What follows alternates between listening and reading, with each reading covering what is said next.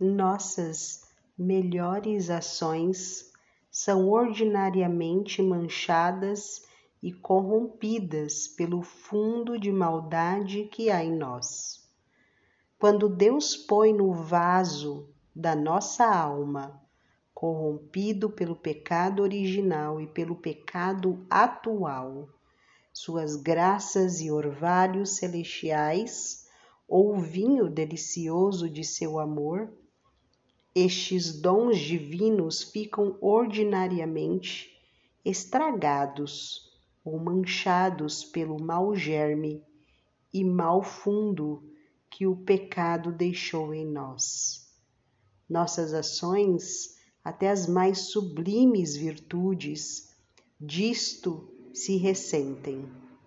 É, portanto, de grande importância para adquirir a perfeição, que só se consegue pela união com Jesus Cristo.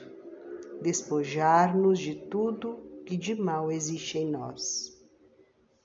Os pecados atuais que cometemos, sejam mortais ou veniais, perdoados que estejam, aumentam em nós a concupiscência, a fraqueza, a inconstância e a corrupção, deixando os maus traços em nossa alma. Toda nossa herança é orgulho e cegueira no espírito, endurecimento do coração, fraqueza e inconstância na alma, concupiscência, paixões revoltadas e doenças no corpo. Depois disto, por que nos admirar de ter nosso Senhor dito que quem quisesse segui-lo devia renunciar a si mesmo e odiar a própria alma, que aquele que amasse sua alma a perderia, e quem a odiasse se salvaria?